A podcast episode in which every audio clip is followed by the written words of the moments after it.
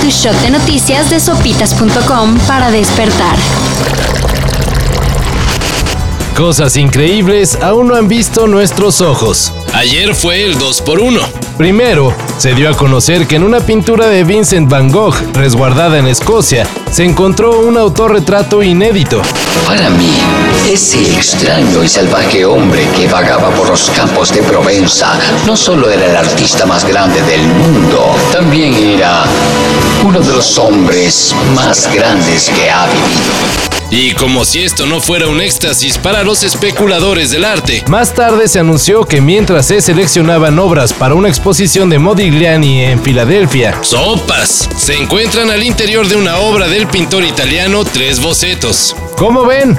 Así que si de pura casualidad por ahí tienen una foto o una pinturita, Chequenla, igual son afortunados y trae premio.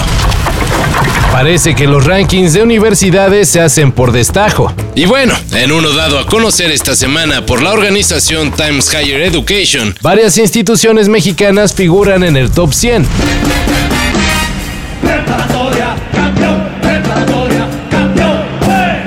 ¡Uh, que se escuche! Sin embargo, esta vez la UNAM no es la mejor de México. Ese lugar de honor lo tiene el TEC de Monterrey. el cual se ubica en el lugar 5 del listado. La máxima casa de estudios se ubica en el 16, la UAM en el 50 y un lugar abajo el Poli. Lo que más me emociona es que por esta pobre vieja, burros y pumas estén unidos. Así debían estar siempre. Para la elaboración de este ranking se tomó en cuenta la calidad y el número de investigaciones generadas. Pero antes de eso, el ambiente de aprendizaje. Y eso podría explicar por qué la UNAM no está en los primerísimos lugares.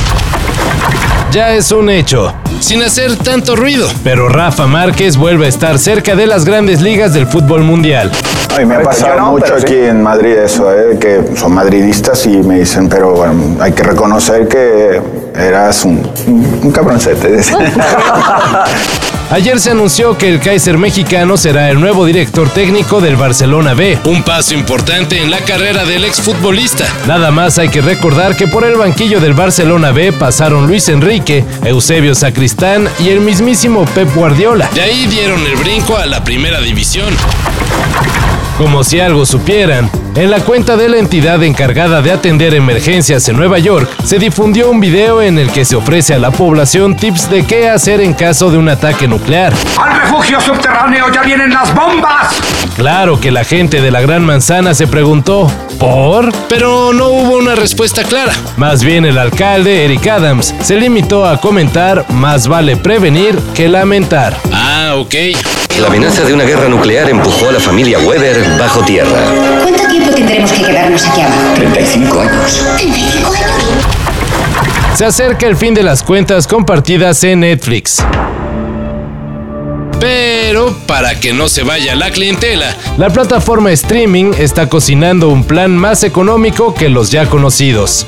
Claro, para poder dar el servicio a un precio menor, el usuario tendrá que fumarse comerciales y anuncios. pero bueno, habrá que esperar de a cómo no. Por cierto, para este tipo de suscripción, Netflix unirá fuerzas con Microsoft. Así que puede ser más interesante de lo que se piensa.